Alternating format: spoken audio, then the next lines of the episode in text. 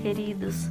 Eu sou a pastora Neide de Oliveira e gostaria de falar contigo nessa manhã sobre experiências. Lá em 1 Samuel 17, 38 e 39 diz que Saul vestiu Davi com sua própria túnica, colocou-lhe uma armadura e lhe pôs um capacete de bronze na cabeça. Davi prendeu sua espada sobre a túnica e tentou andar, pois não estava acostumado com aquilo. E disse a Saul: Não consigo andar com isso, pois não estou acostumado. Então tirou tudo aquilo. A palavra nos ensina que Davi se submeteu a vestir as vestes do rei, mas não foi muito longe. Ele travou, não fluía.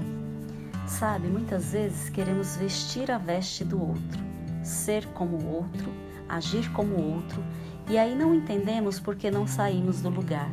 Muitas pessoas nos inspiram sim. Os seus testemunhos nos edificam e fortalecem a nossa fé.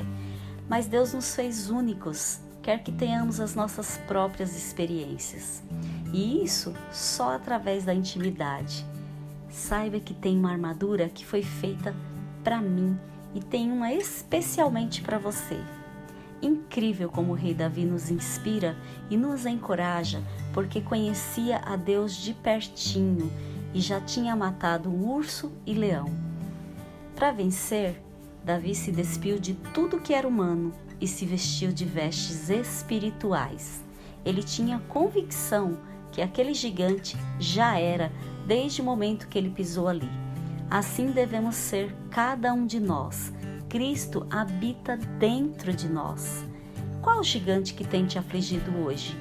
Se desnude do tal do jeitinho brasileiro, das técnicas humanas e da força do seu braço e enfrente o gigante revestido do Espírito Santo e diante dele declare com ousadia: Hoje mesmo o Senhor te entregará na minha mão, e ferir-te-ei e tirar-te-ei a cabeça, e toda a terra saberá que há Deus em Israel. Creia, meus irmãos, e se aproprie da palavra. E lembre-se: há pão na casa do pão. Deus te abençoe.